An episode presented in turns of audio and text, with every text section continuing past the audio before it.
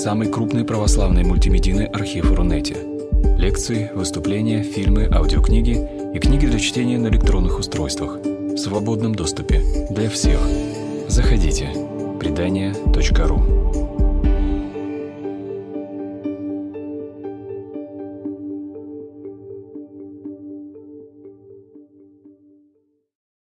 Изначально э, мы э, с Матвеем договорились, что будет мой авторский вечер. Э, но действительно у нас были какие-то переговоры с, с Еленой Фроловой. И вчера она сообщила, что у нее все получается, она придет, и мы будем вместе выступать. А сегодня позвонила и сказала, что у Максима, моего крестника, высоченная температура – а поскольку это не ее вечер, э, она не подстраховалась. То есть она не, успе, не успела найти какую-то замену. вот, поэтому я ее попросил, если вдруг что-то изменится, в любой момент приходи, и мы тебе будем очень рады.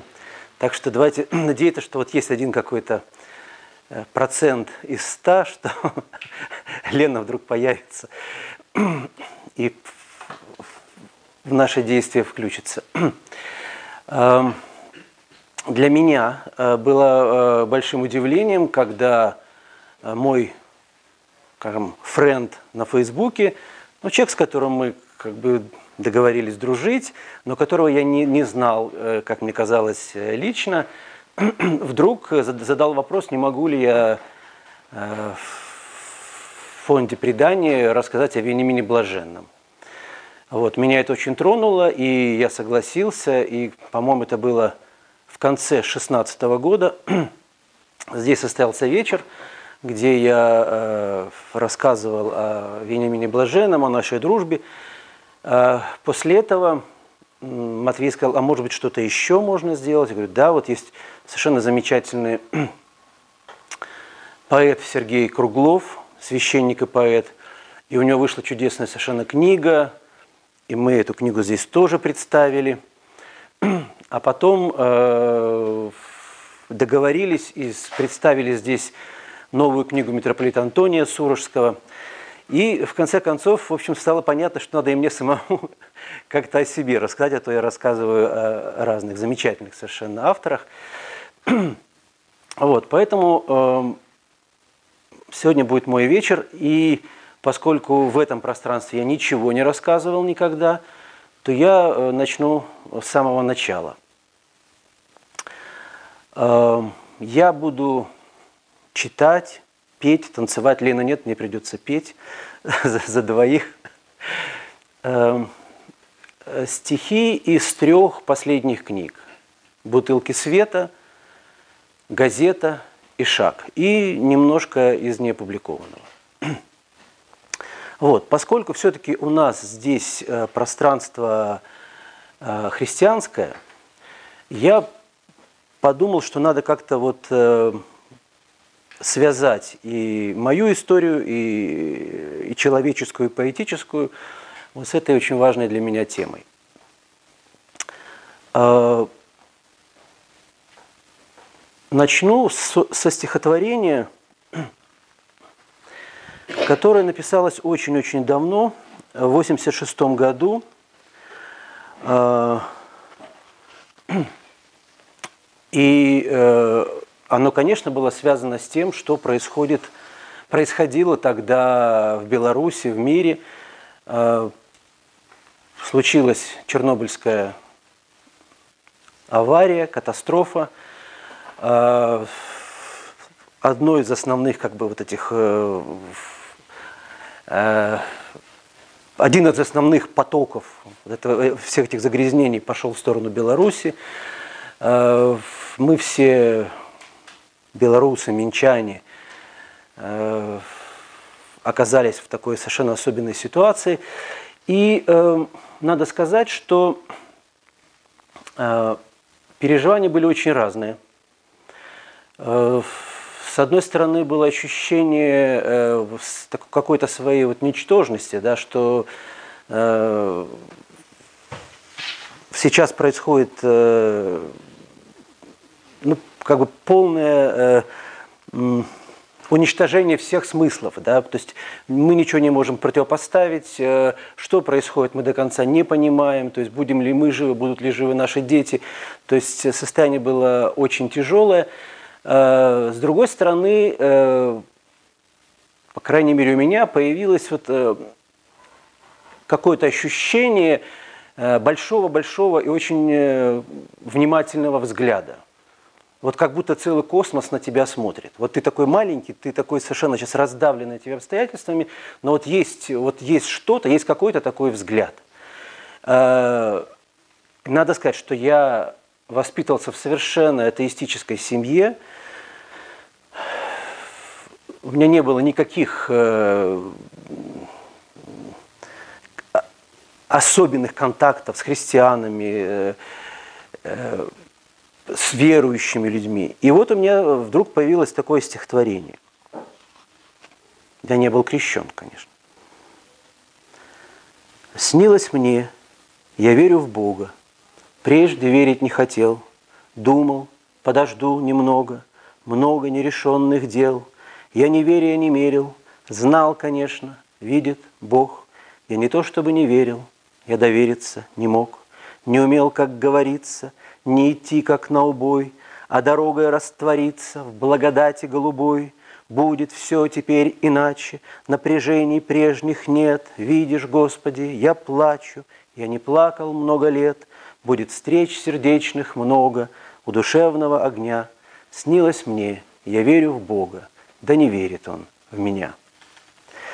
Э, я написал это стихотворение э, включил его э, в большое такое поэтическое произведение, роман в стихах, и как-то ну, и стал жить дальше.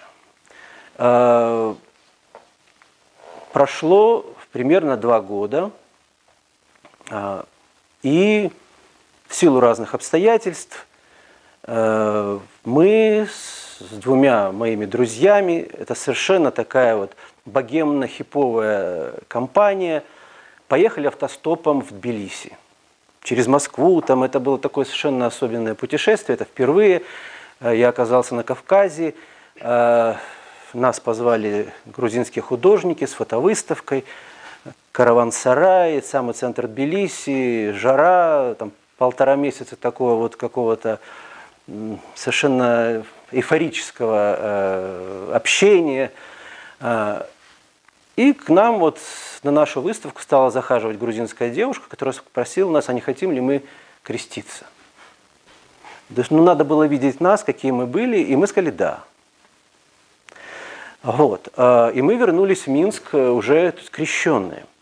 Опять-таки, это, э, это не было каким-то э, ну, не, не то, что это было, мы никак не были подготовлены, это было вообще, это было какое-то вот э, вдохновение.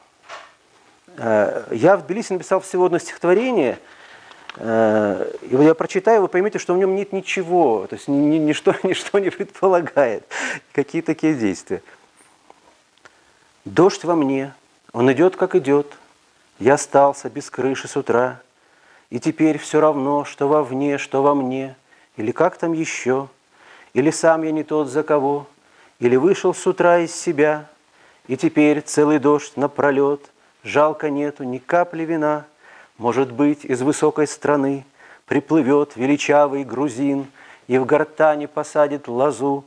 Я бы лучшего не пожелал, Может быть, я и сам добреду По такому дождю до тебя. Жалко нет головы у меня, Может, вырастет после дождя. Вот, э, я вернулся домой, э, э, и э, вот я уже крещенный, а моя жена Аня не крещенная, и как-то вообще в эту сторону не думала.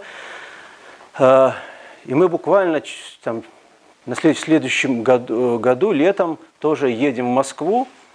Мы архитектор по образованию. Приезжаем в Коломенское, просто посмотреть на архитектуру. Аня идет мимо, э, мы проходим мимо маленькой церкви действующей. Она говорит, я завтра здесь буду креститься. Опять-таки, то есть это э, вот какие-то такие вещи, да, э, и, э, и оказалось, что вот это движение мое, там, наше, оно, оно как-то включено в какой-то большой-большой процесс. То есть потом оказалось, что огромное количество наших друзей, чуть старше, старших, младших, то есть очень взрослых людей, там, ровесников наших родителей, вдруг пришли в какое-то такое движение. Да? И вот я сегодня там готовился, размышлял, и то есть я могу это сравнить, э, не сравнить, а, э, а, а объяснить э, одним, там, одной фразой из Евангелия от Матфея, что Господь может создать детей Аврааму из камней. То есть мы в основном были атеистами или, скажем так, безбожниками э, там, в третьем э, поколении. Э, мои дедушки и бабушки были советскими комсомольцами, советскими учителями, которые, собственно, занимались тем, что боролись со всевозможными предрассудками, в том числе и религиозными. Да? То есть никакой прививки из семьи в основном люди не получали. То есть это было даром. И это было такое вот совершенно э, прямое действие духа. Э, потому что э, нельзя списать ни на какую религиозную пропаганду, ее не было, ее не могло быть.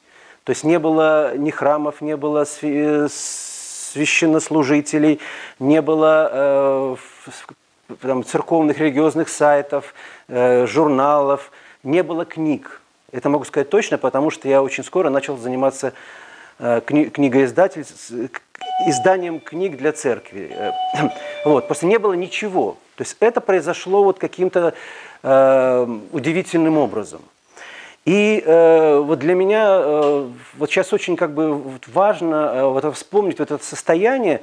Э, да, с одной стороны был вот это Чернобыль, да, а с другой стороны вот была вот эта скажем, затяжная афганская война, которую так или иначе все переживали. То есть страна жила в состоянии войны, э, большая, Советский Союз. Вот. И э, все было как-то неблагополучно, началась перестройка, но никто, честно говоря, по большому счету не верил, что это может во что-то э, развиться, э, потому что особенно в депрессивной Беларуси, засыпанной радиоактивным пеплом. Вот. Э, но при этом вот, вот, вот это движение, да, оно было совершенно светлым и очень свободным. То есть вот, вот, вот мы встречали этих людей, вот, э, там, допустим, какой-то священник э, э, через знакомых, опять-таки, это не, не, через, не через газеты, не через сайты, не через, не через радиостанцию сообщал, что вот будет какая-то публичная лекция, и приходило огромное количество людей, мы встречали знакомых, и все эти люди, они были совершенно в такие вот, ну как очень легкие. То есть э, это все делалось в невероятной э, свободе. И э, например, э, ну что, что, что мы начинали делать? Там, государство передавало церкви какое-то здание церковное.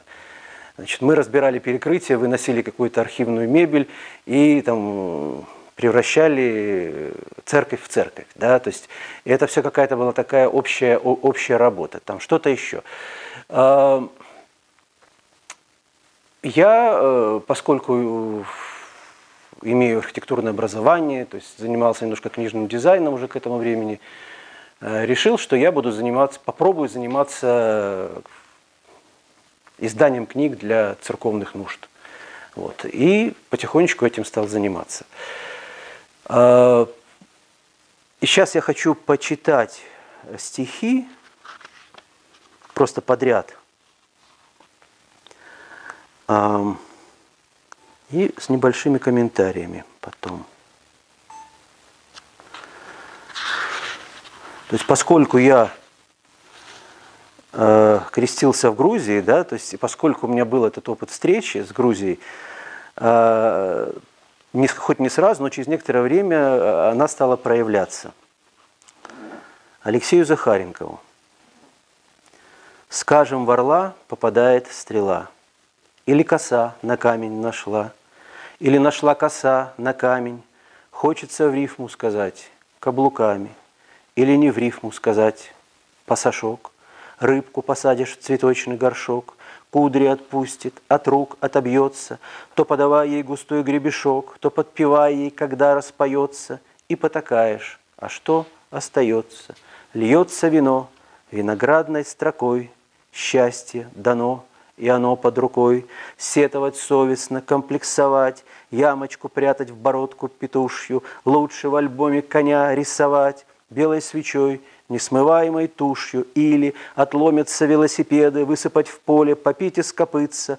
Хочется в рифму сказать на раздолье и не толпиться, и не торопиться, между собой ни о чем говорить, время терять, материть президента, или с друзьями ковчег мастерить, или не в рифму сказать «будь что будет», Нынешним утром кто нас разбудит?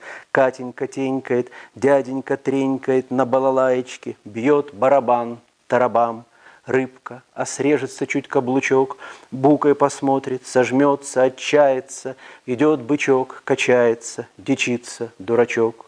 Нет бы учить иностранную речь, Раны лечить и патроны беречь.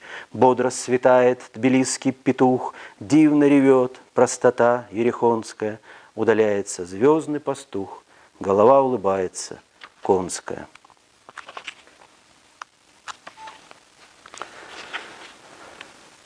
Мы в Грузии, как в черной вазе, Мы в Азии, как на гвозде, На остром, как тоска алмазе, В невыносимой высоте – на этом острове, как в оспе, как в детской клятве на крови, мы утверждаемся в сиротстве, как объясняемся в любви и в алой пасти, в самой бездне, над нами свет многоочит, и в поднебесье, как в болезни, сухая косточка стучит.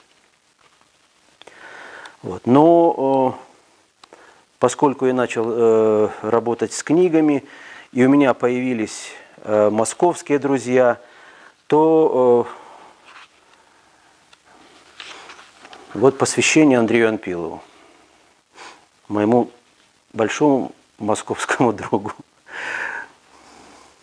Стихотворение написано о квартире Минской, но потому что она была полна друзьями, приехавшими отовсюду, из Риги, из Москвы,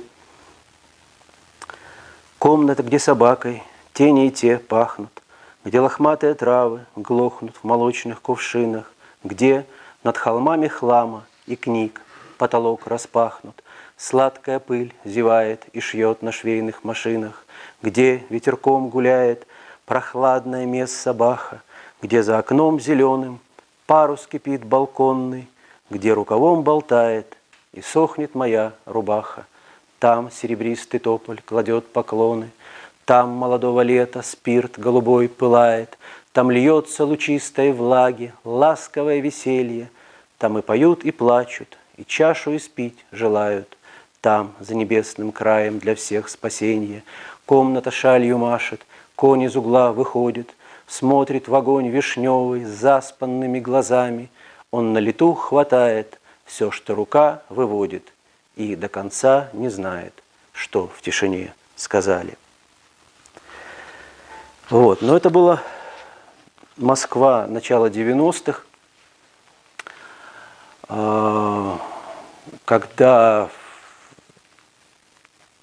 все пришло в какое-то совершенно смятение. А, я приезжал, и была какая-то ситуация, э, нам надо было с, со знакомой дачанкой встретиться, какие-то документы она должна была мне передать. И мы поняли, что мы не можем найти ни одной свободной лавочки в центре, потому что везде э, толпы каких-то странных людей, э, впечатление, что это огромная массовка из фильма э, там, о революции, о русской революции потому что они, они, они одеты как-то ну, совершенно э, бутафорски, то есть э, в, как, в какой-то мешковине, подвязаны какими-то веревками, чуть ли не в лаптях, их, их тысячи. То есть откуда они? Вот они тогда были, и потом исчезли. Точно так же непонятно, то есть что это было, я не могу понять. Но это, э, да, но, но, но это было какое-то совершенно такое вот э, невероятное э, время, но, но казалось, ну вот так получилось, значит, теперь будет так. Вот. Нет лавочки, значит, мы стоим там как-то в, уголочке решим свои вопросы. А в метро, э, естественно, были все те же толпы, которые и, и сейчас, но какое-то невероятное количество нищих, э, много больше, чем сейчас.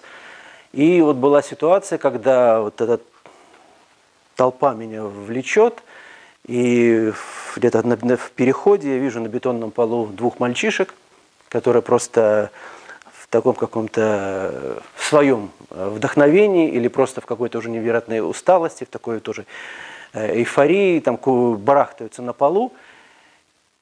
И вот толпа протаскивает, я понимаю, что вот я сделать ничего не могу, и меня это как-то очень потрясает и ранит.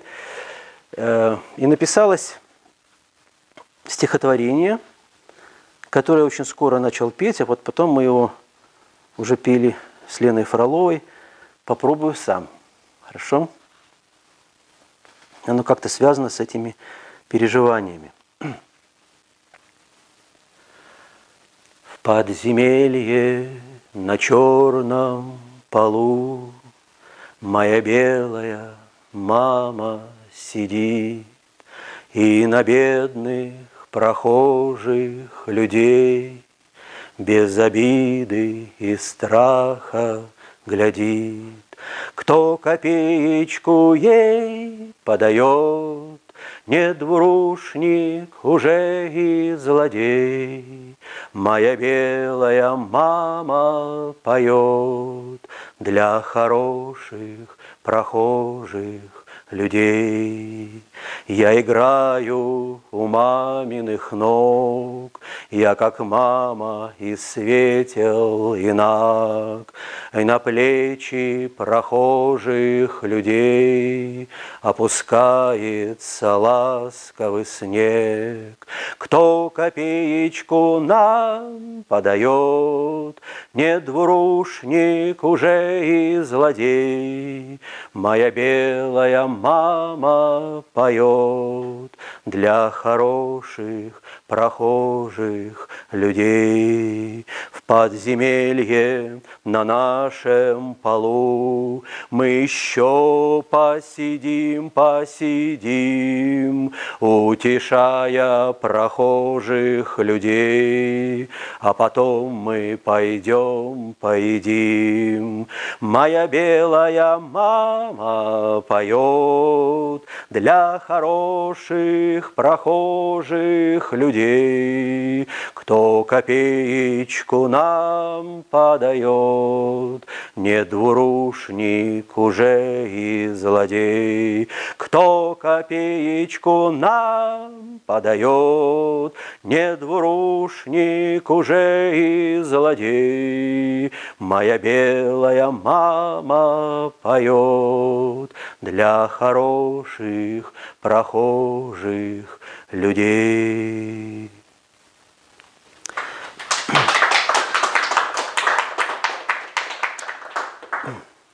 Э, в анонсе, эм, когда Матвей спросил, о чем, э, о чем будет мой рассказ, я сказал, э, что я попытаюсь поговорить о евангельском свете и евангельской тьме. Так вот, вот этот период как бы открытия да, вот, христианства – открытие какой-то вот этой вот э, церковной э, перспективы, а, оно вот для меня было, безусловно, связано вот с, э, вот с этим вот а, поиском евангельского света. То есть, э, э, ну, это было совершенно искренне, да, то есть я вот как-то вот из той тьмы, в которой я себя э, ощущал, пытался заглянуть куда-то в какую-то такую совершенно вот э, светлую э, область, в райскость какую-то, да. И вот сейчас прочитаю несколько стихотворений, вот эти, э, иллюстрирующих эти попытки. Что ты, рай, для меня? Сердце, блюдце огня, кислородного утра подушка. Или, любимый мой, время идти домой, спит на цепях, в огнях хрусталях стеариновая подружка. И юлит итальянская музыка. Я так весел с тобой говорить, по разумному саду ходить, певчих птиц называть, призывать, только ты их привать, а как смотрят они из сада, дорогие твои глаза, а какие сказать нельзя и не надо.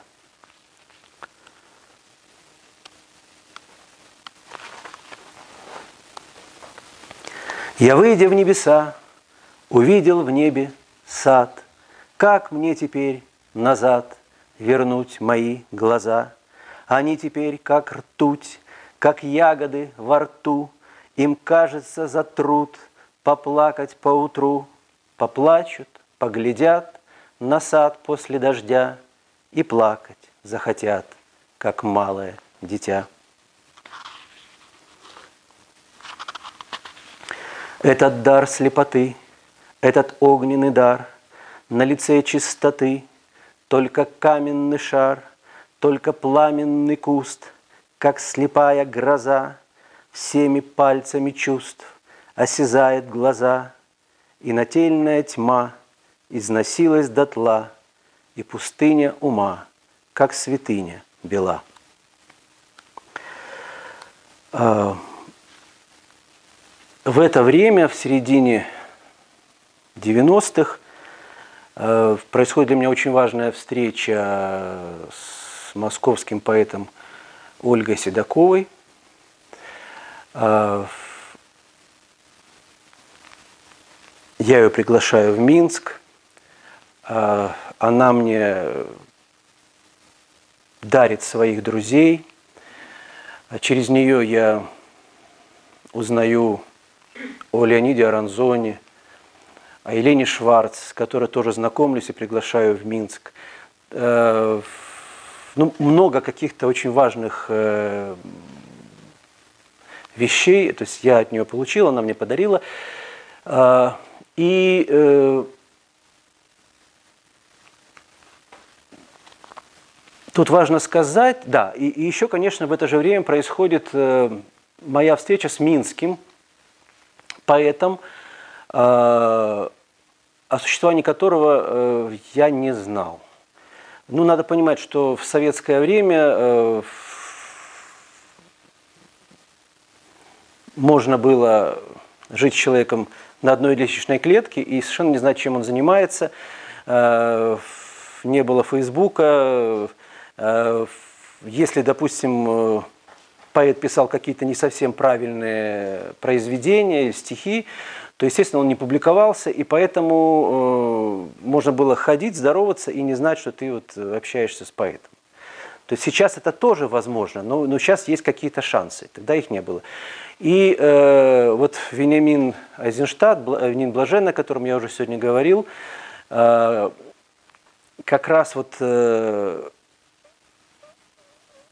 в конце 80-х, в начале 90-х э, как бы дожил до того радостного момента, что стали выходить его книги, стали появляться большие публикации э, в советских журналах, э, московских, ленинградских, там, белорусских. И, конечно, и он открылся миру, и, и к нему стали приезжать люди, стали приходить, навещать его больше.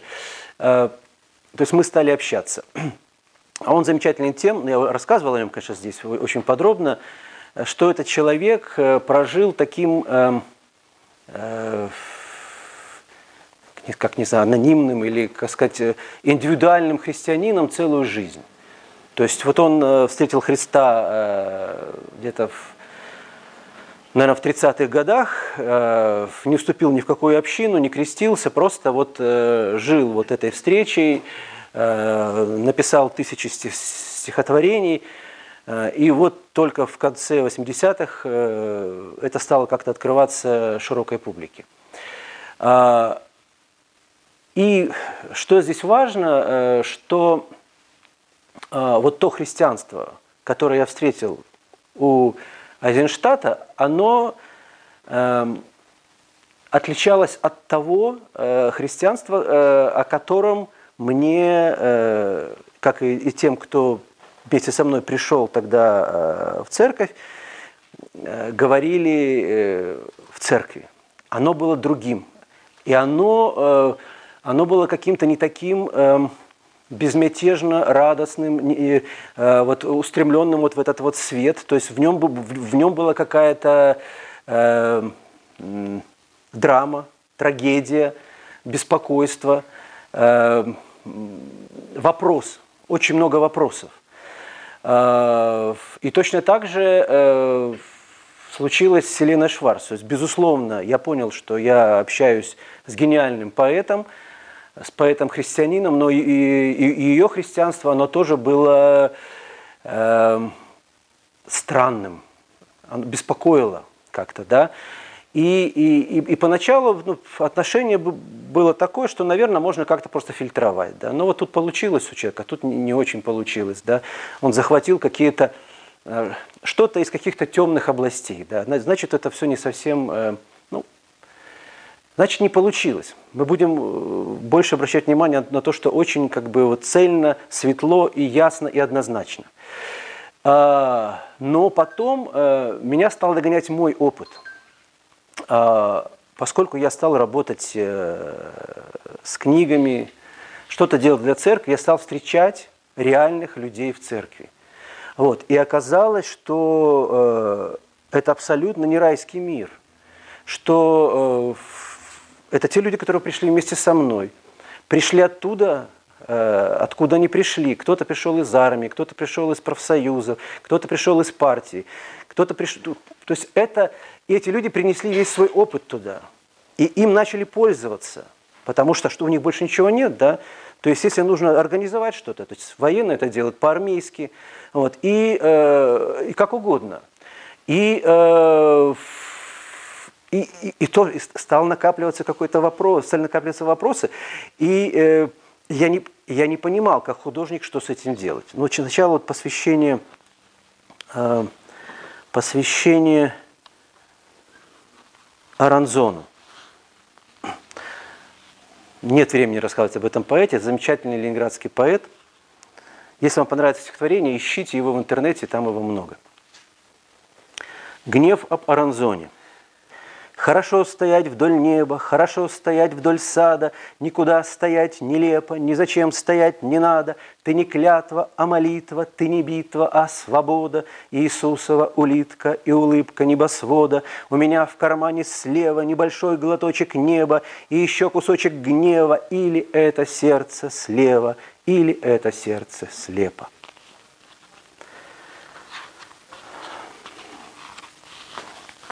Елене Шварц.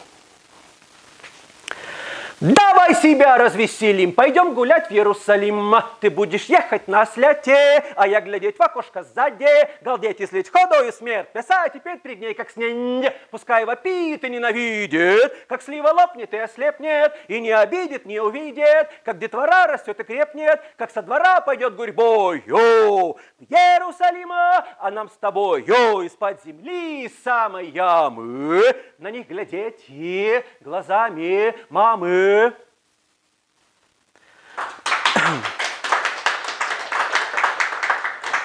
Вот, и э, посвящение Вениамину Блаженному, оно связано с Москвой, надо об этом сказать, все равно. Э, я приезжал в Москву, останавливался у моего друга, поэта Андрея Анпилова, это было прекрасное такое вот время – мы читали стихи, пели песни. И вдруг, значит, э, утром как-то звонит телефон у Андрея, э, городской, естественно, не мобильный, начало 90-х, середина.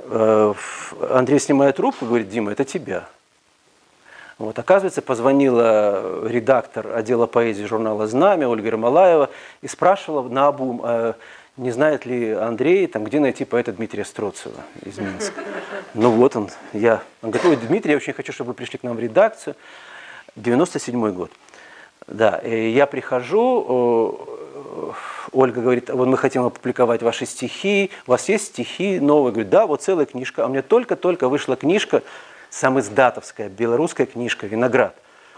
О, нет, нет, мы публикуем только не опубликованный. Говорит, сам издат, говорю, белорусский. То есть никто здесь это не, не увидит. Нет, нет. А других нет стихов. Говорю, все, что я хотел опубликовать в этой книжке, придется подождать. И тогда она меня отвела в другой отдел, где мне сказали, Дмитрий, напишите что-нибудь о положении русскоязычного писателя в Беларуси. И я ушел такой какой-то совершенно... То есть приехал домой, думаю, что мне делать. Но кто, если не я? В общем, пришел, пришел на работу э, в выходной день, сел за стол и написал стихотворение. И понял, что я свою задачу выполнил. Я благодарен э, редакции журнала «Знамя». Вот. Но получилось стихотворение, которое я э, пришел и прочитал э, Вениамину Михайловичу, Азенштату, блаженному. Он сказал, посвяти его мне. Вот такое посвящение. Ну, действительно, то есть это, конечно, не, не какой там не русскоязычный поэт в Беларуси. То есть я, видимо, все-таки как-то видел его перед собой, думал о нем, и это какой-то портрет. Поэтический там, его портрет какой-то, конечно, не, не просто портрет. Я пса люблю, его скалистый череп, его блохастый шутовской кафтан – вот он выходит на пустынный берег, а перед ним кипит кровавый океан. Кровавый рот вселенской мясорубки орет, блюет осколками костей, пес, как струна, отзывчивый и чуткий, гробами горя смотрит на людей. Мне сладко спать в его смердящей шерсти, в его гниющем, тлеющем паху. Так сладко спать бывает после смерти, хоть на спине, хоть лежа на боку. Вот, написал такое вот страшное стихотворение, и Вениамин его как-то воспринял. То есть это говорит о том, что э, я на уровне сознания не принимал его поэтику, но я уже стал ею каким-то образом пользоваться. То, что мне, мне необходимо было о чем-то важном для меня говорить, э, но э, моего языка у меня не было. То есть я как-то э, заимствовал у него. Э, ну, давайте еще один танец, а потом что-то другое.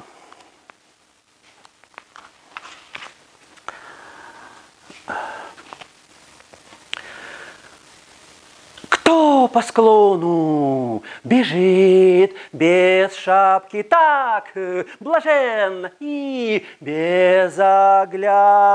Только чудом никто не видит, будет слава ему и наука. Только солнце себя не помнит, из груди каланча несется, а навстречу ему, навстречу, осекаясь, вопит другое. Почему ты, отец, без шапки лают злые, глаза, как собаки, вверх, тормашки летит и скачет, только струны седые длятся. Я из сада увидел сына, он катился с горы, как заяц, а над ним расплескалась птица, только миг и совьется в пламя.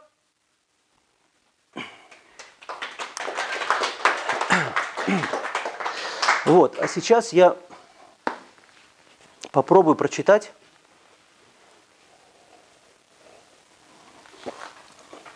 довольно большое произведение.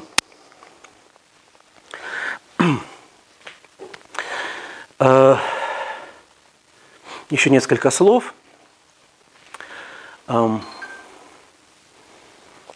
По роду своих занятий. Я попадал в какие-то разные пространства, там, с книгами, Эм, и вот здесь, в Москве, посреди Москвы, например, а, было такое место, где ну, а, такой оп, оптовый магазин, церковный, где работали очень э, такие спокойные, добросовестные, обязательные люди. Э, с ними было очень удобно работать, но в этом пространстве на стенах висели изображения или иконы Ивана Грозного, Иосифа Сталина, Распутина. Вот, и я вот смотрел на этих людей, да, то есть это не были сумасшедшие, это были очень нормальные люди, но я не мог вообще как-то у меня в голове это все не, не, не укладывается, что это такое. То есть как с этим, э, как к этому относиться, что это? Э, ну, задавать какие-то вопросы я, у меня тоже не, не получалось, э, я приходил как-то по делам. Вот. И вот такой опыт, он стал накапливаться. И я понял, что вот в этом свободном, церковном, как бы, или там, христианском поиске, да, участвуют очень разные люди, совсем разные люди.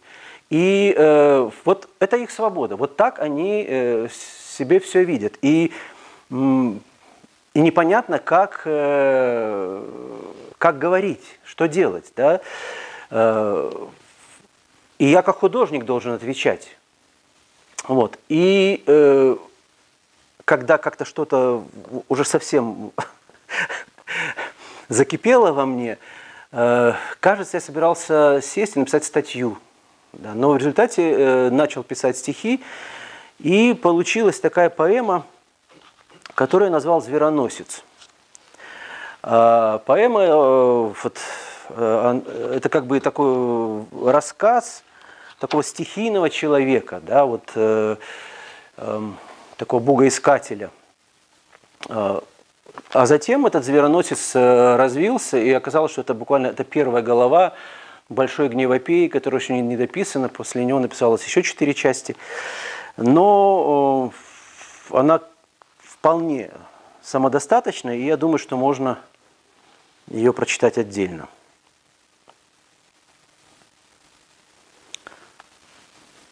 Звероносец. Мама, зверушки и вещи, Я рыцарь вашей лишней чести – в морозном дереве на каменных горах Ваш умирающий брат Пою в дупле о счастье вольными стихами, Чтобы сердца услыхали, О вере, любови и Ниле Сохранили предание. Оно. Оно с малолетства могучее здание, Тело все заполнило сознание, Оно как лавина по склону летело, Оно как вершина в долину глядело, Бывало, сверстники гурьбой в него стучат, Оно сокрушает детей, как рычаг, Рычат поверженные и слезами прыскают, Тело проклиная богатырское, Как граф Толстой хватал руками ядра, Юность прошла. На столе бильярда, Метался пленный дух, как шар во тьме, В огне неистовых желаний оказался незрелый мечтатель на дне, в кругу сомнительных собратьей, подростки бездельничали, пировали, а также распутничали, воровали. Девочка играла на рояле, занималась учителем музыкой, ездила с уроков на трамвае, возвращалась тропинкою узенькой, Тело на бедняжку навалилось и беззащитным хмелем насладилось. Побежали домой, презирая возмездие гром, а дома на столе закрытый гроб. Мама, я к сердцу твоей прижимаю кусочки, Твой блудный сын дошел до точки, Убийца я твой у раскрытого гроба, Ты молчишь, голубка черноброва, Мой черный грех тебя навеки перерезал, Тот скорый поезд, что летел по рельсам, Затянулась петлей воровская малина, Отныне не жизнь, а могила. Ужасный странник шел, куда глаза глядят, Пускай убивают, если хотят, и там, блуждании, как всегда бывает, настала смертельная веха, слезы на грудь проливая, он встретил глиняного человека, как, встретив идола страшнее себя, не обезумить, выйдя из себя, исполин рос, как трубатец, из расщелины полз, как удушливый дым, и я встал в полный рост перед ним, чтобы стоя встретить конец, но мистический холод сковал грудь, заметались птицы окрестных рощ, и тут застонал я во всю мощь, раскололся горшок на тысячи груд, с тех пор неотступно он гнался за ним, греха могильный страж из глины, и криком он их поражал одного за одним, бессмертных идолов могилы. Уже не мог он ни есть, ни спать, и стукан возвышался все ближе и ближе, от отбирая за пятью пять из того, чем душа дышит. И только когда незримо выходила из гроба мама и грудью кормила сына, зарастала смертельная рана и редели клочья дыма. Так однажды родная сказала, найди, сынок, обитель, чтобы слепыми глазами тот горшок тебя не видел. Мой мальчик, стань монахом, надень на живот мое имя и Бога славь со страхом и веру носи перед ними. С котомкой. С горки на горку пешком – Шел детина с полиэтиленовым мешком. Он нес в мешке заплечном не подарки, которые дети увидеть хотят, а половинки и останки раздавленных котят.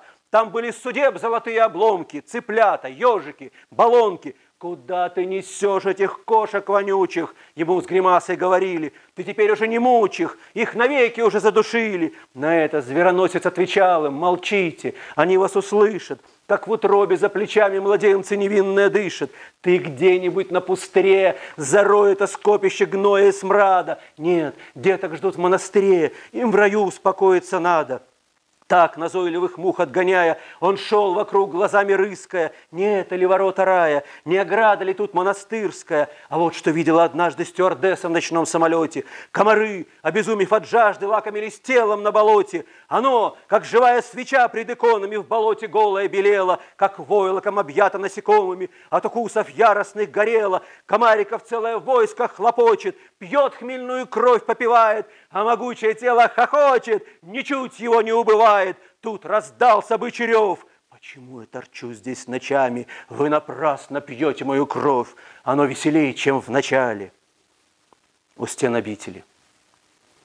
За оградой белокаменной вековая стоит тишина.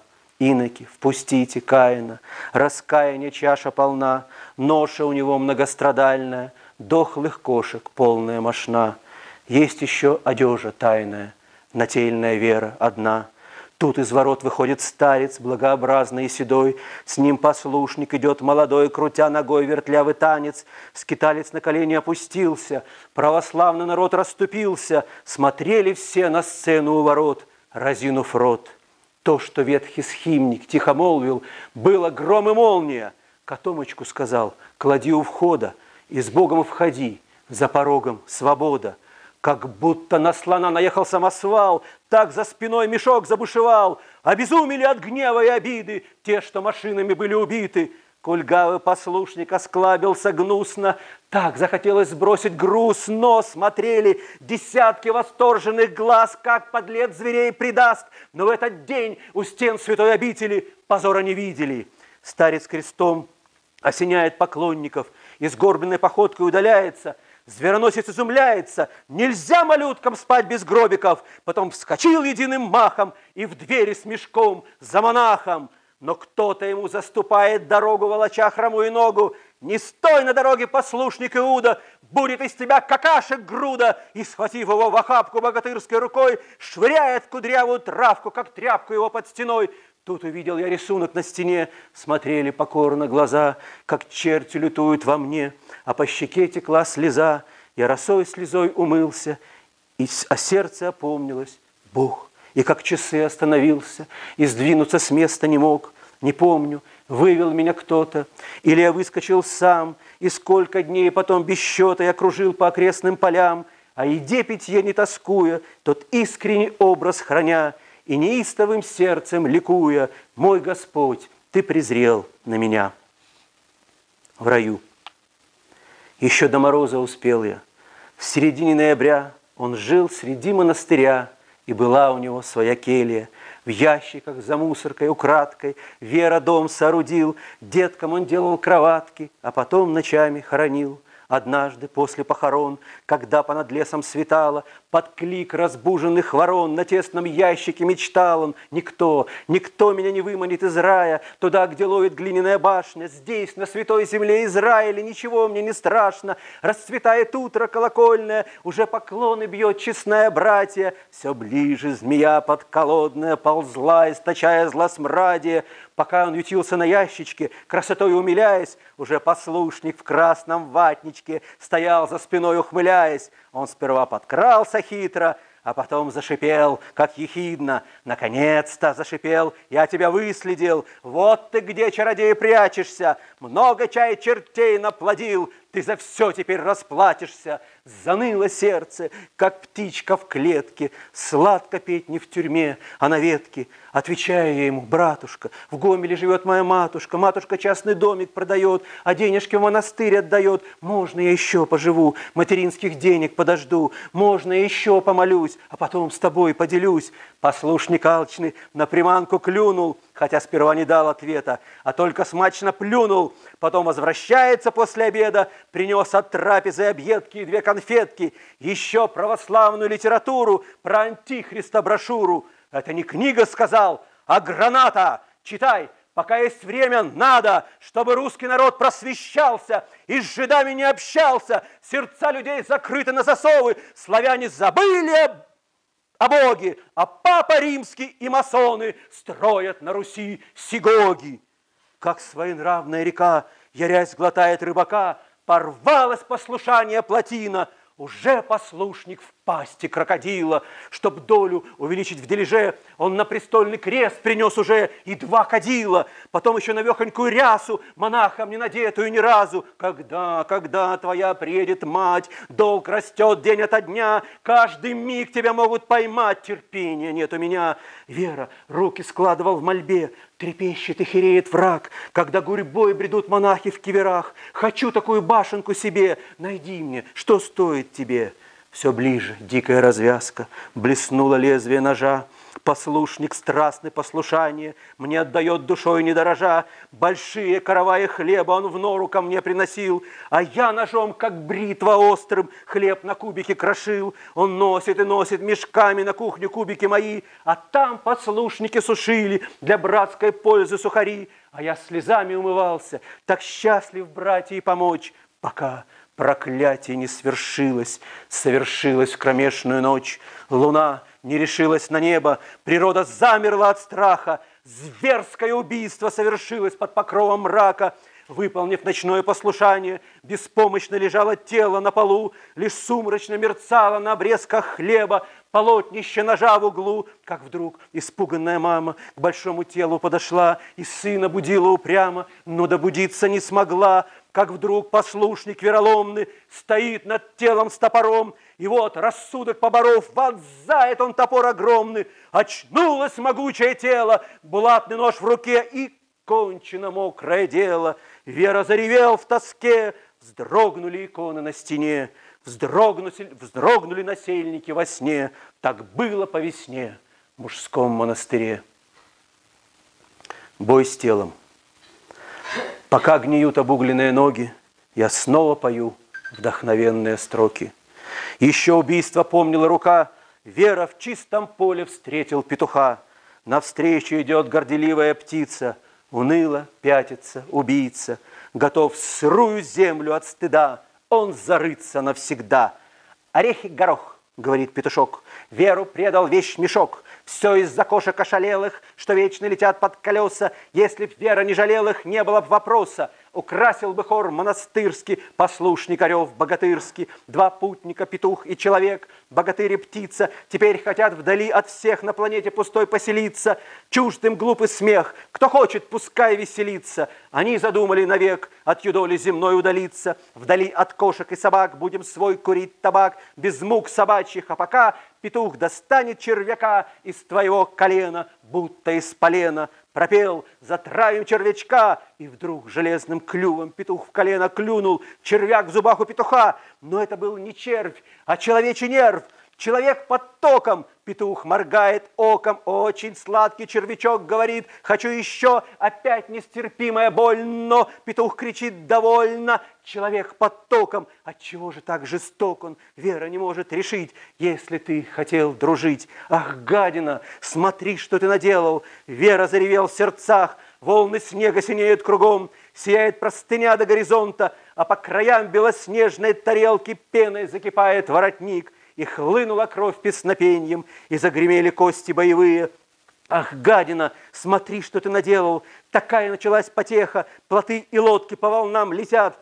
Осколки и обломки людей, лошадей и котят, Клочки, ошметки, потроха Летят могучей кучей в петуха. Держит заяц кровавое знамя искореженной рукой. Ах, гадина, смотри, что ты наделал! А хищная птица шипит. Ко мне, ко мне, мои котлетки! Люблю вонючие объедки! Он клювом толкает луну и шипит. Люблю войну! И полк за полком всю лавину глотает целиком. Ах, гадина, смотри, что ты наделал! Пуста кровавая поляна, только заинька с флагом стоит. Но это не заяц, а мама. Мама, мама, коленка болит. А петушок-мерзавец не знал, что мама, а не заяц. Не знал, что мама у меня броня.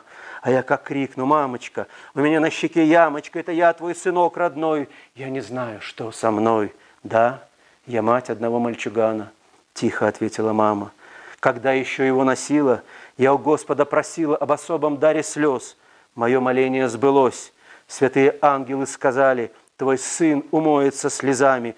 Он слезами будет пьян, как тихий океан. А ты, пустая глина, мне не заменишь сына. Как ты высох от греха, ты стал подручным петуха. А ну, пролей на гадину, хотя бы виноградину. Оно стояло средь долины, с провалом рта, как край могилы, и только хруст и скрежет глины расслышать в тишине могли вы. Оно хватало челюстями, морозный воздух, как клешнями, но только змеи злого дыма ползли из жерла исполина. Оно хотело крикнуть «Мама, я жертва подлого обмана!» Но вместо крика грянул гром, и рта захлопнулся сумбурный гроб, а из могильной темной ямы не докличешься до мамы. Но чу, на дне сухом колодца. Я чую, будто мышь скребется, как будто кошка лапкой трогает, а стенку мягкой шерсткой трется. И только я помыслил, Бога нет. Как чувствую, сейчас оно взорвется, как жаба вспучилась утроба, родильный разошелся шов, слезой всемирного потопа наружу вышел вещь мешок, росинкой полиэтиленовой в долину смерти он упал, и разлетелась по вселенной пустого тела скорлупа, еще дымятся на планете амбалы черные куски, но зашумели, словно дети, зверей, деревья и кусты, стволы, слоны, кроны, коровы, суки, барсуки, листья, лисы, цветы, коты, как небо ширится рыдание, растет дремучий сад зверей, и солнцем праведного гнева слеза сверкает меж ветвей, а на листочках, на цветочках душа и вера танцевали, они на ножках, на ладошках, как солнце, зайчики играли, кто был калекою в аду, стали ветками в саду, кто пылился обломками, стали сильными и ловкими, кто был культяпкой костыль, покрылись волосом густым, а петушка и след простыл.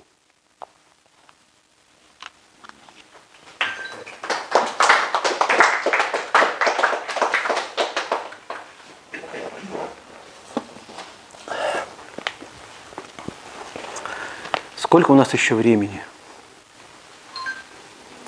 Есть еще силы? Есть. Есть, хорошо.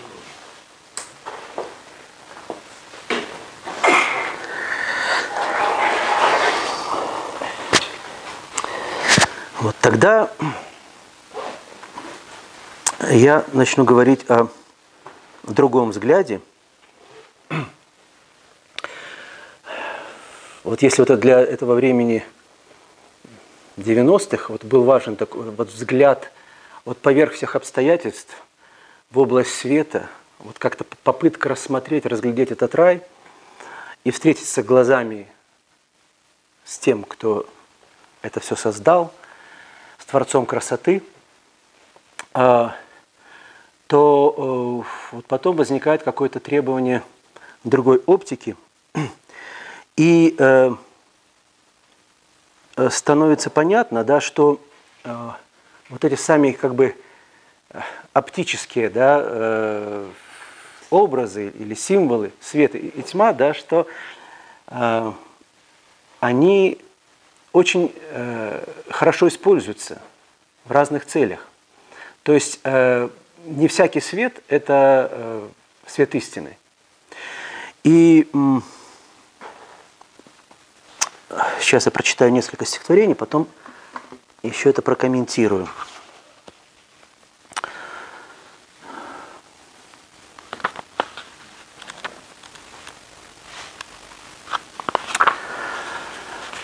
Вот такое стихотворение. Поэт, как всякий человек, хочет проспать весь этот ужас.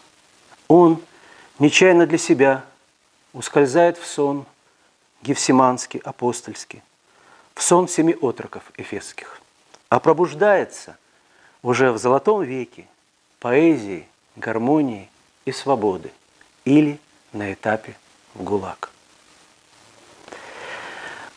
И еще один такой танец. То есть я э, появлением этого танца обязан э, потрясающему русскому московскому философу Владимиру Бибихину.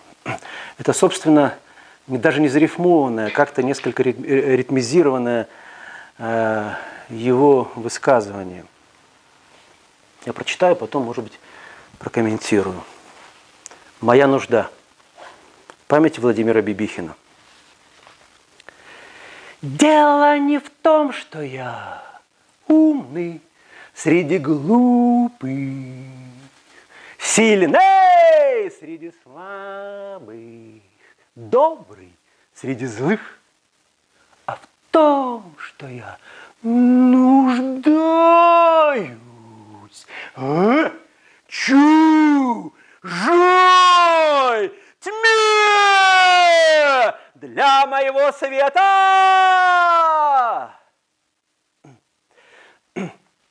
Есть э, простой прием, э, когда световые приборы устанавливаются на выступающего артиста, как бы, да, вот его освещают, а вся аудитория остается в тени.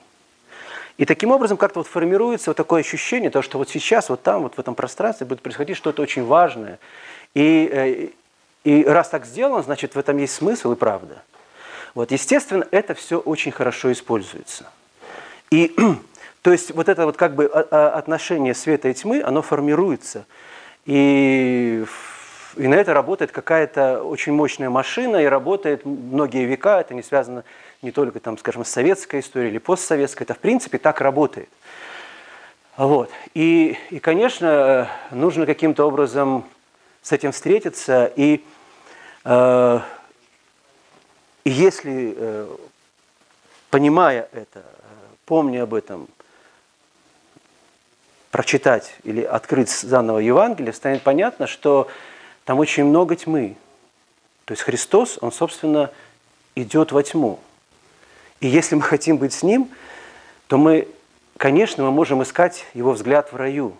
Но если мы хотим э, стоять рядом с Ним, то мы должны разделить Его это движение. То есть мы должны идти вот в эти э, темные, скрытые пространства, неосвещенные. Э, и сейчас несколько стихотворений –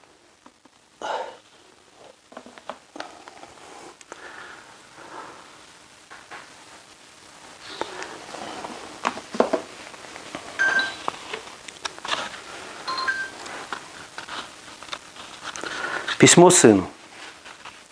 Кто я в этой евангельской тьме? Спрашивает владыка. Человек из толпы с камнем в руке, в сердце, уже раздробивший жертву. Блудница, полумертвая в глубинах своих, бессильная даже звать о пощаде. Галилеянин, ступившийся за нее, недовольный учителем ученик, прохожий со своим мнением – оскорбленный грубой сценой на пути в дом молитвы и милосердия.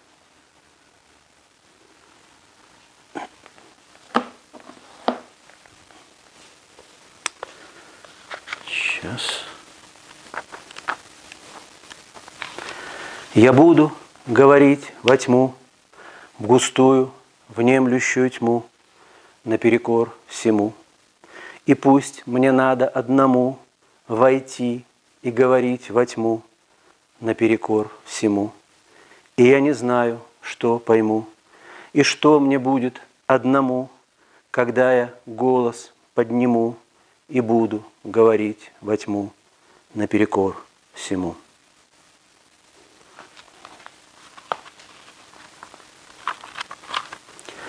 Куда попали брызги тьмы и света? Где ходит океан в края, а ночь в глаза одета, а день кровит в поля, так брошена твоя газета, кривая, голая земля.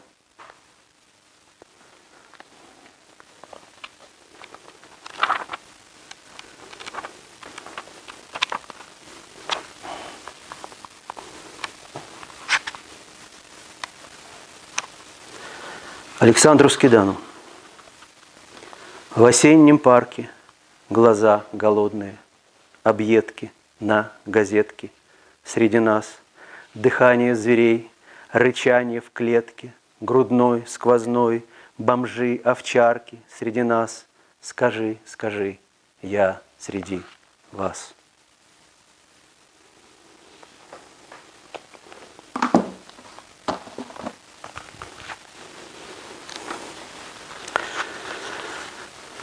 Желтая страница. Нацисты-то, нацисты, но они открыли православные храмы. Каждый день литургия и звон колокольный, и Пасха. Открыли-то, открыли, но они, нацисты, каждый день от немиги душегубки пылили под звон колокольный – обратно пылили пустые. Нацисты-то, нацисты, но теперь не пыльно, на немиге асфальт и разметка. Это стихотворение э, обращено к Минску. Немига – это место в Минске, район, улица, река, где в годы Второй мировой войны размещалось еврейское гетто.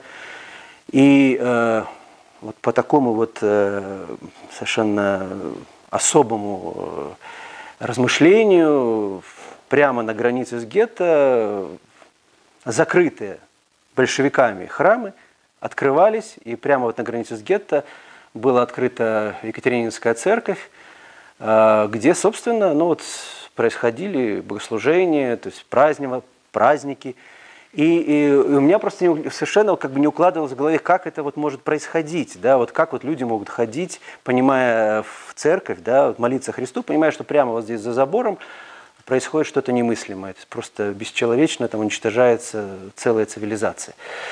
Вот. Э, ну, я узнал, конечно, что э, люди старались в этот храм не ходить, то есть ходили в другие храмы, но тем не менее э, вот эти какие-то совершенно невероятные изуверские э, приемы, да, э, они есть, они э, существуют, и ответа буквального нет, но, но как-то об этом надо говорить, пытаться, по крайней мере. Да? То есть, если мы христиане, то мы можем что-то делать, да? то есть как-то реагировать, как-то вообще поступать в в разных сложных ситуациях. Вот. И сейчас несколько э, стихотворений, э, посвященных Беларуси, откуда я приехал и, и приезжаю в Москву. Э, вот такое стихотворение, посвященное Светлане Алексеевич. Земля крепостей стертых до десен, дикое поле европейских споров. Эй, ленивые, живо к нам, в новый век лечут соседи из угольных куч, из землянок. Выходим блаженно, тихое солнце, как верную новость, целуем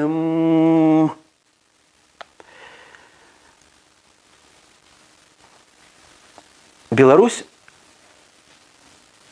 возникла как государство совсем недавно, в 1991 году, вот, но уже э, имеет свою отличную от истории окружающих стран э, историю.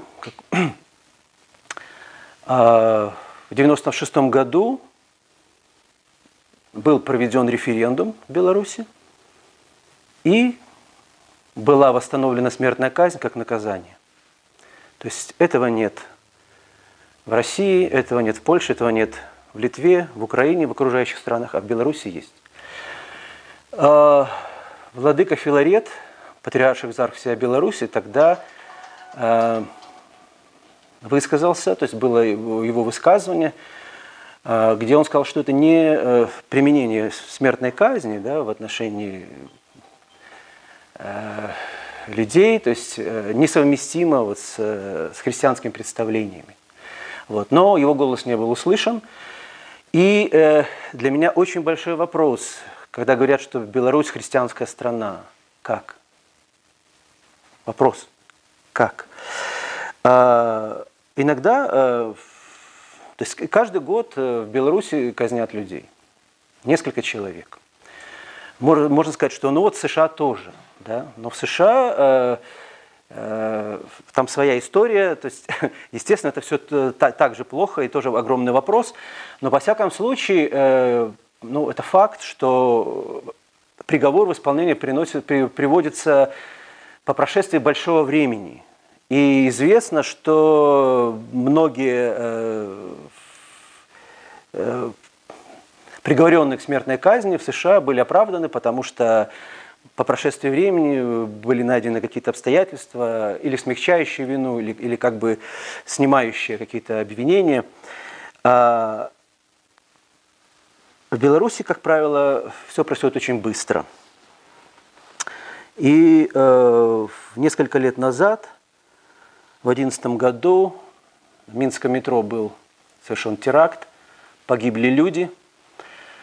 Э, и э, очень быстро были арестованы два молодых человека, э, им были предъявлены обвинения, там, меньше года был процесс, они были казнены. Э, для огромного количества людей э, очевидно, что процесс был совершен э, очень поспешно. Э, осталось огромное количество вопросов. Э, и меня это тоже очень сильно э, задело. И вот буквально два стихотворения.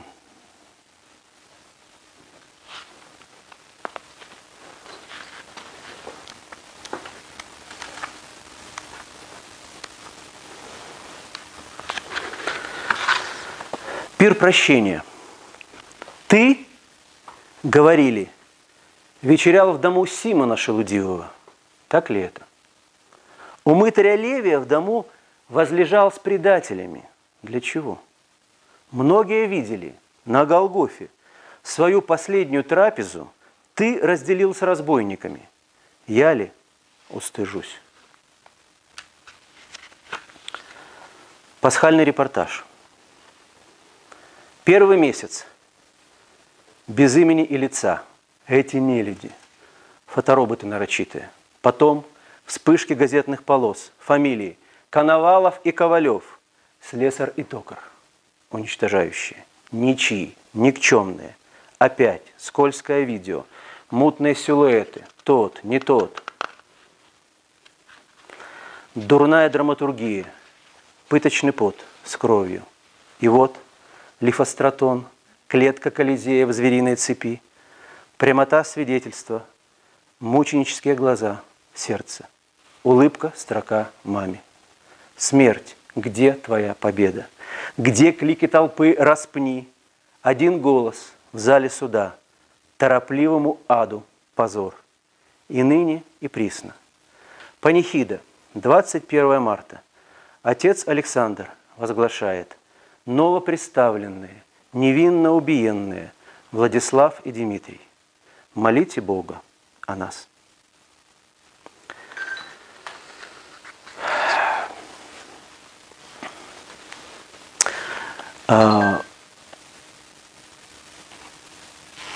Еще одно обстоятельство. Для Беларуси это, это, это реальность. А, есть такое международное э, образование, организация «Тюремное братство». То есть оно, оно межконфессиональное и э, очень авторитетное – это, эти организации подписывают э, соглашения с, э, с, руководством, с руководителями э, там, стран, для того, чтобы священнослужители разных конфессий могли иметь доступ к заключенным и окормлять их духовно. Казалось бы, совершенно нормальная вещь. Почему нет? По благословению владыки Филарета при его большом содействии еще там в начале 90-х или в середине такое тюремное братство возникло и в Беларуси. Но оказалось, что в разных сложных ситуациях, вот как, например, с этими молодыми людьми, священник к ним не был допущен ни разу. Я не говорю там про адвоката, говорю, священник не был допущен.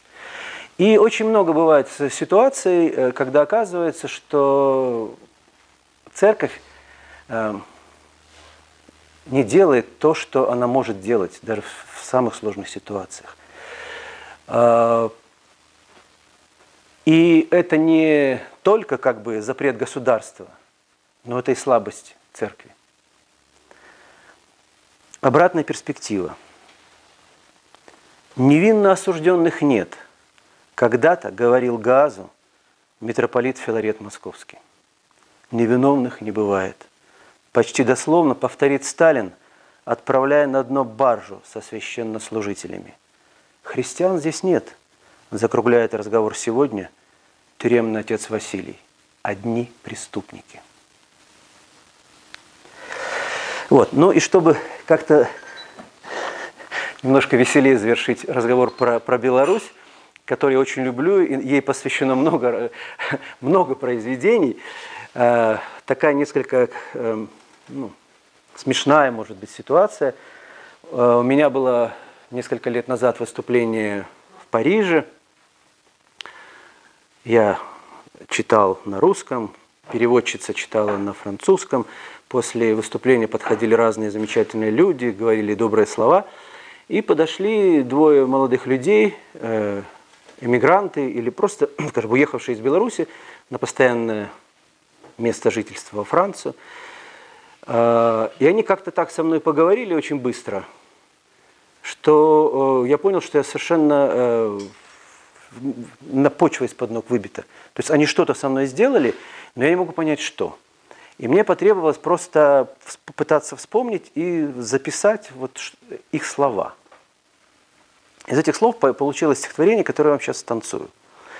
Называется «Душа милой Франции». Посвящается Эф Сарин, переводчице замечательной. Ошибаетесь, Франция, мрачная страна. Мы бы уже не могли жить в Беларуси. Слушали Минское радио, полный отстой, где культура? Парижане поверхностны, это им не надо идти в глубину слов. Они скользят, тьма нательная, вещая слепота. Где мы, где мы? Глаз слышит, где хочет, не вернемся. Оставайтесь, до свидания.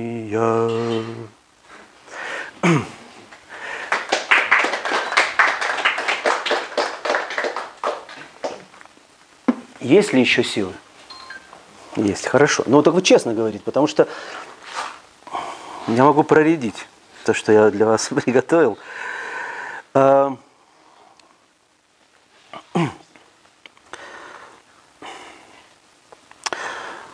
такой вот как бы э, вот неизбежный опыт э, для всякого человека, для человека в возрасте, это старение и уход э, близких людей. И э, это тоже такие обстоятельства, к которым ты э, не можешь быть готовым. То есть кажется, что ты все понимаешь, там, э, верующий ты или неверующий, там, у тебя есть какие-то объяснения, или, э, ну, в общем, как-то ты себе э, об этом э, говоришь, но когда это начинает происходить и происходит, э,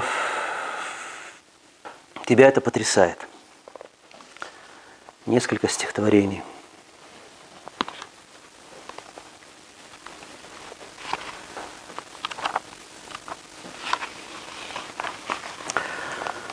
С каждым днем слабеет твоя рука, Пустеют объятия, что на века Я тщетно согреваю старика. Этот взгляд уже издалека. В оконной яме туман зевает, океан подходит и призывает.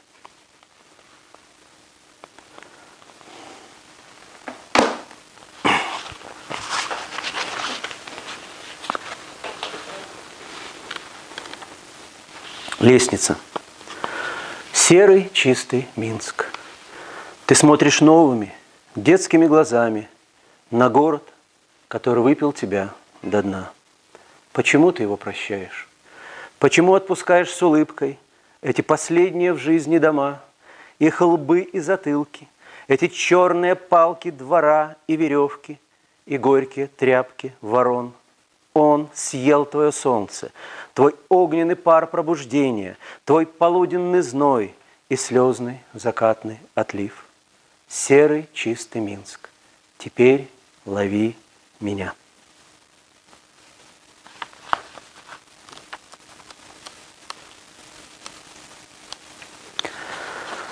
Пускай закрыты твои глаза, а ты попробуй на этот слепящий снег вдоль Смоленской дороги посмотреть моими. Тебе не мешают слезы?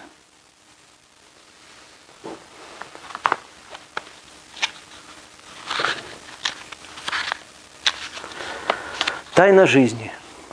Иногда плотный клок, войлок и шелк страсти.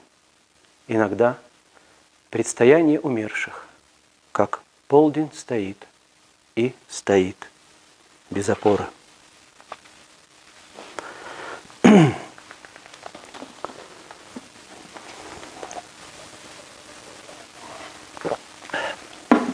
Дерево, песня памяти Виктора Луферова.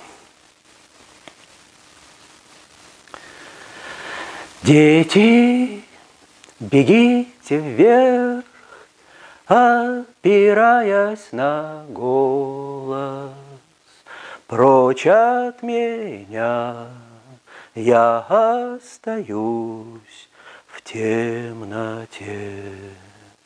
Слышите, убирайтесь прочь, пока вы меня слышите, вы еще здесь, в темноте. Там, где кончается речь, обрывается голос, начинается луч. Слышите прочь от меня, побеги, опираясь на голос. От корня бегите в свет,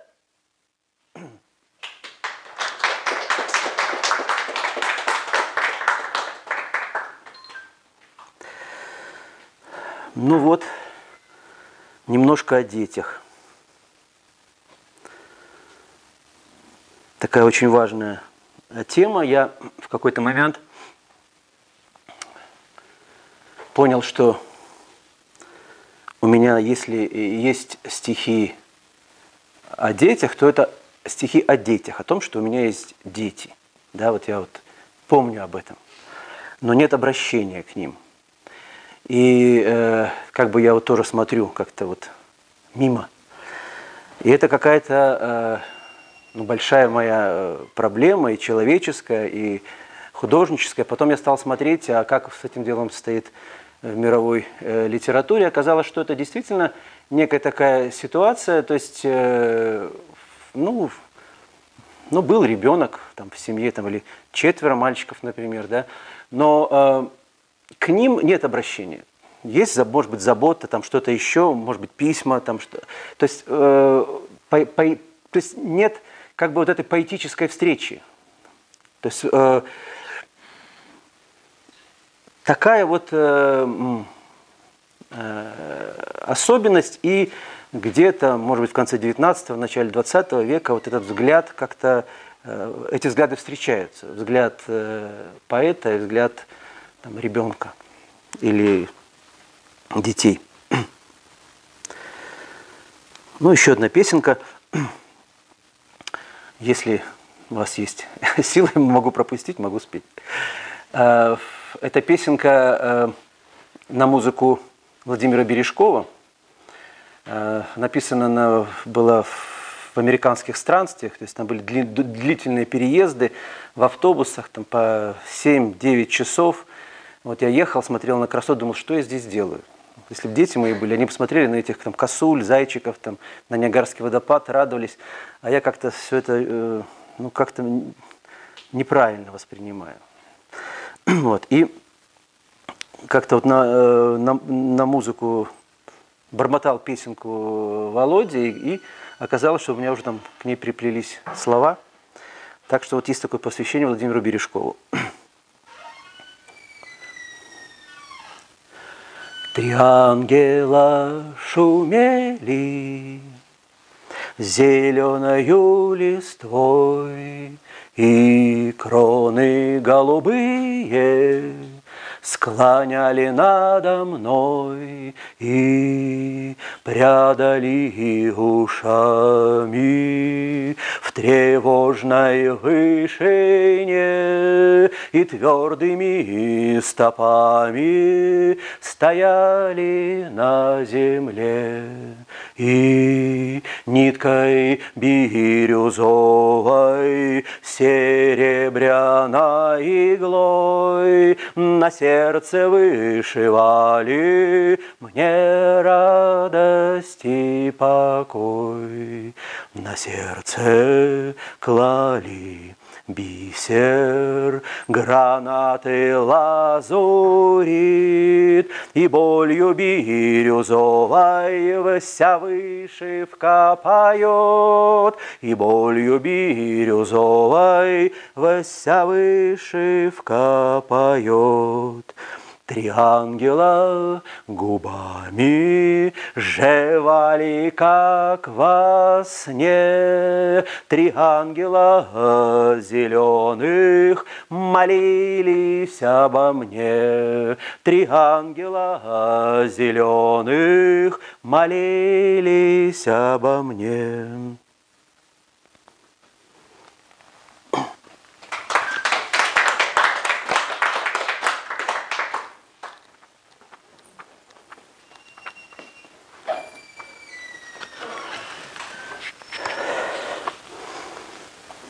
Еще такое вот, связанное с Москвой стихотворение. Разговор с дочерью за полночь. Голоса культуры на перебой предлагают ответы и смыслы. Это наружная реклама, одуряющая иллюминация. Этот газ заполняет весь объем ума и сердца. Где нам с тобой побыть? Постоять, подышать, повисеть над бездной.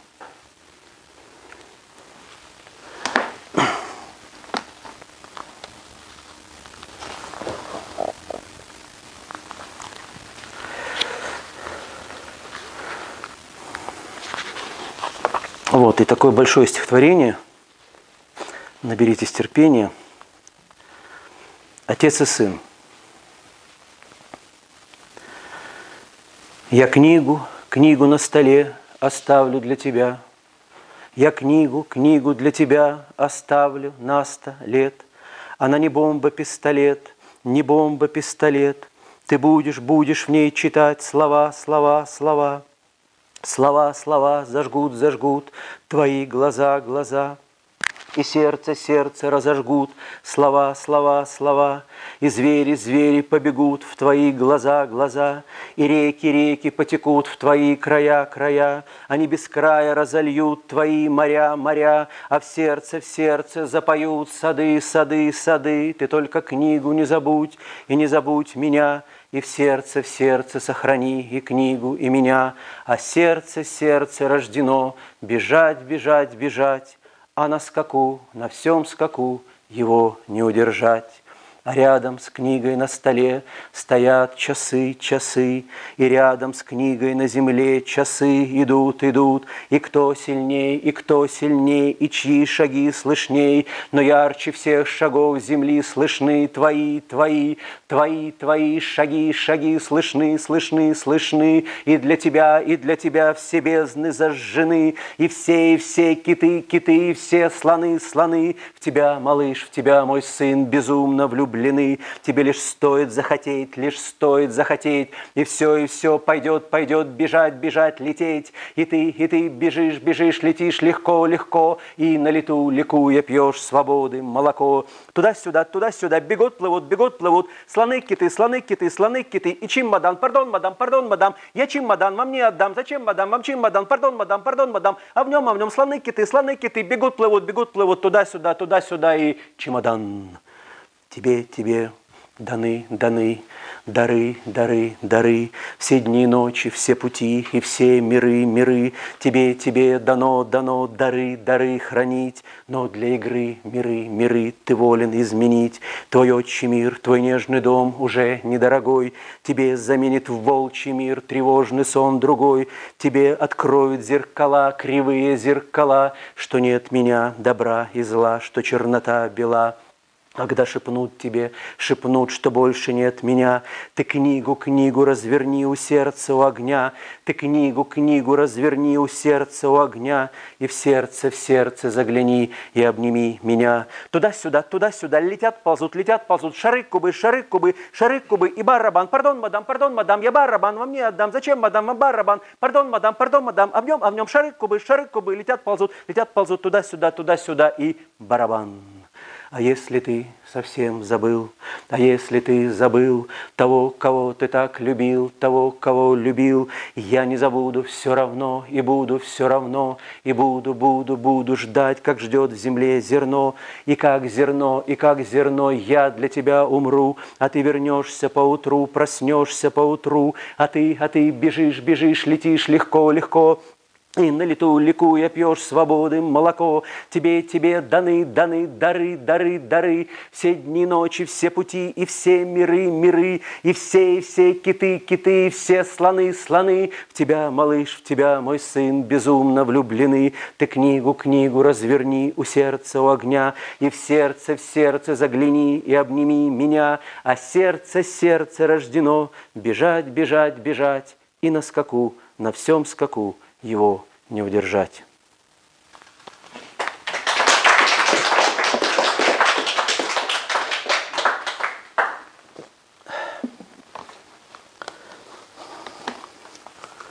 Так.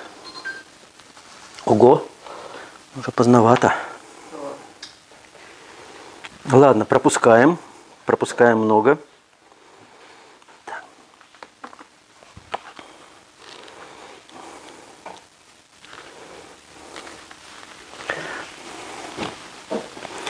Вот здесь есть Дима Клепов, который знает это стихотворение. Ницше цитировал в научной работе. Хочет строчки. Свобода. Если бы Бог хотел чего-либо потребовать от нас, Он бы прежде всего предоставил убедительное доказательство своего существования – а если я пуст и свободен, свободой полон, полон тобой. Вот мне сейчас вот хочется вернуться вот в ту изначальную точку, когда вот я говорил, вот произошло не по каким-то нашим заслугам, э, не в силу какой-то там пропагандистской деятельности каких-то структур, да, вот такое вот э, очень широкое обращение – конце 80-х, многих тысяч людей. Да? То есть э, это было э, вот, действие в совершенной э, свободе. И если сейчас посмотреть на вот, церковное православное сообщество, можно видеть, что эти люди во многом очень несвободны. Что произошло? То есть, то есть э, почему э, мы не свободны сами в себе? Мы не э, позволяем не, как бы не э, допускаем эту свободу у других. И более того, мы уже как-то хотим вмешиваться в общественные, в государственные дела. Да? То есть мы хотим, чтобы вот наше представление каким-то образом э, декларировалось, насаждалось там, в каких-то учебных программах. То есть э, мы на что-то претендуем, да? то есть и, и это что-то другое. И, э, и для меня вопрос, э, насколько это все... Э, вот связано вот с тем вот э, искренним вот желанием встретить, встречи с Богом человека. Да? То есть что это? Это какая-то уже другая деятельность. Эм, ведь мы изначально поверили. У нас нет знания. У нас нет знания о том, что Бог есть вообще. То есть мы, мы, верующие. У нас есть символ веры, который начинает словом «верую». То есть у нас нет тайного знания, у нас нет никакого явного знания, да? И мы не можем требовать ничего от других людей, как они верят, да? То есть мы можем свидетельствовать, мы можем каким-то образом э, быть привлекательны в своем действии, но никак по-другому. Вот даже вот эти страшные люди, у которых висят там Сталин там, и так далее, да, мы ничего не можем сказать, они, они так верят. То есть э, здесь э, необходима какая-то другая совершенно э,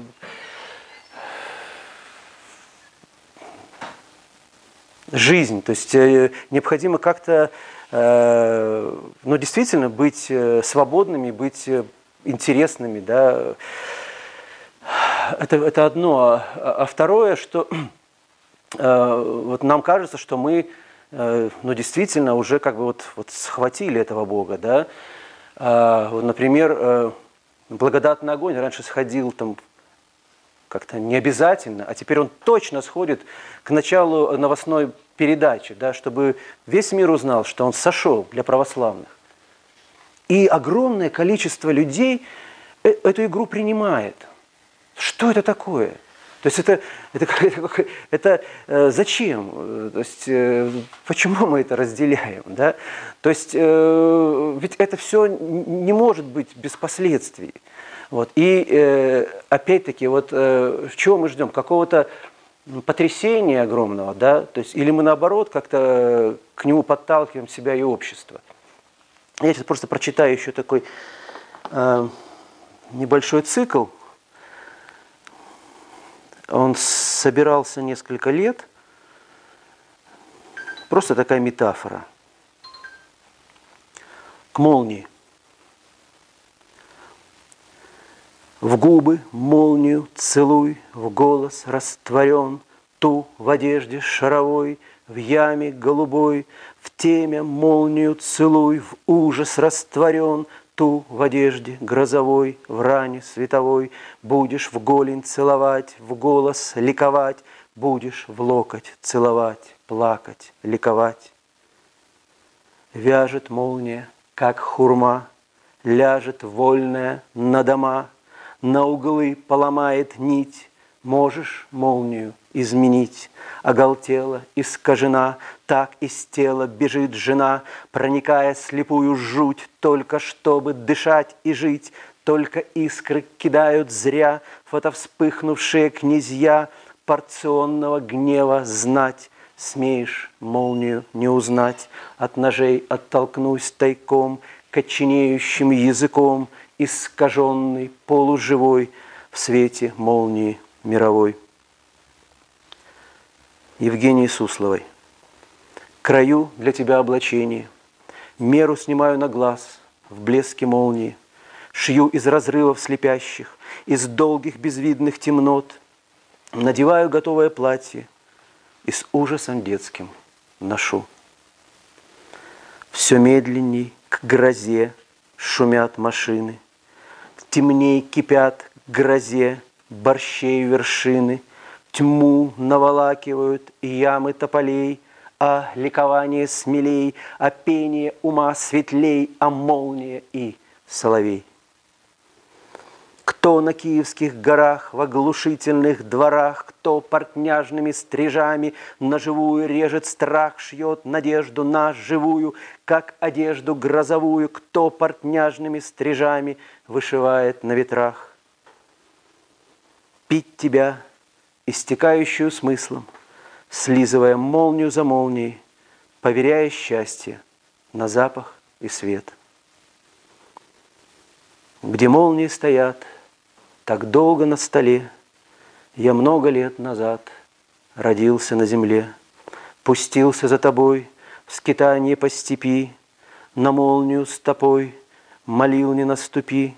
Мне много-много лет, я слеп, я изнемог, а молнии стоят и не меняют ног.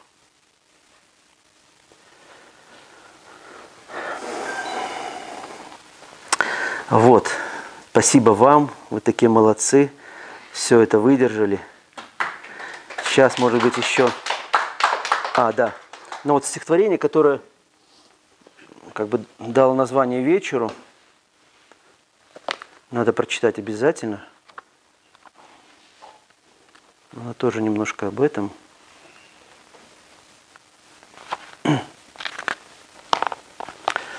Память Олега Янковского.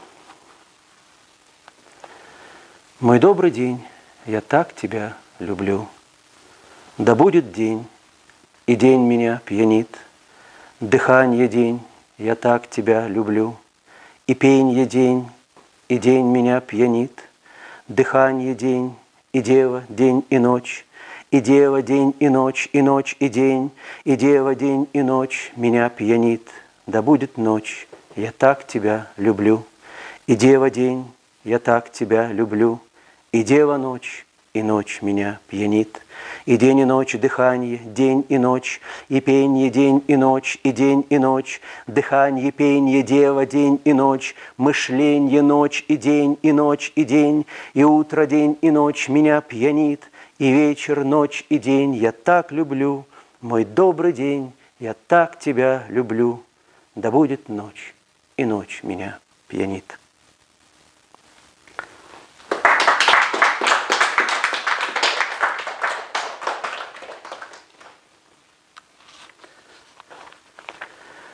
Я людей боюсь, как чудо, Вдруг не люди, а цветы, Как весенняя рассада, Только губы и глаза Завлекут неодолимо Только пить и целовать.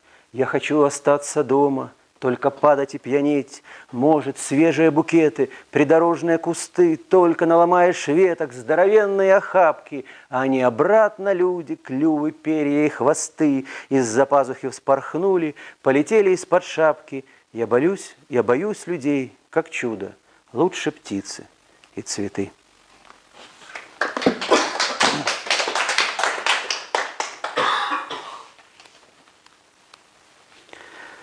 Белли Сосновской. Я сохранил бутылки света, В саду стоят бутылки света, Теперь толпятся на окне, Теперь играют на стене. Я сохранил бутылки света в чулане сердца моего, Где скелет велосипеда. Я к чулану подошел И в распахнутые двери не увидел ничего. Я сказал, вино рассвета я в бутылке наливал, Я сказал, вино заката я в чулане не нашел, И в распахнутые двери безоглядно побежал, И скелет велосипеда где-то радостно заржал, я нашел бутылки света в паутиновых чулках И понес улыбки света, как ребенка на руках, А скелет велосипеда я споткнулся на пути, И скелет велосипеда проводил меня до двери. Приходите, люди, звери, я вам спою вино рассвета, я вам спою вино заката, я сохранил бутылки света, теперь несутся из груди, теперь толпятся на окне, теперь играют на стене, в саду стоят бутылки света. И последнее, самое маленькое стихотворение. Свет мой, я твоя пыль танцующая. Спасибо большое.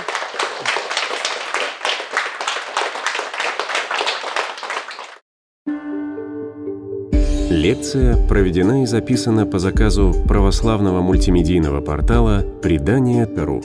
Лекции, выступления, фильмы, аудиокниги и книги для чтения на электронных устройствах в свободном доступе для всех. Заходите. Предание.ру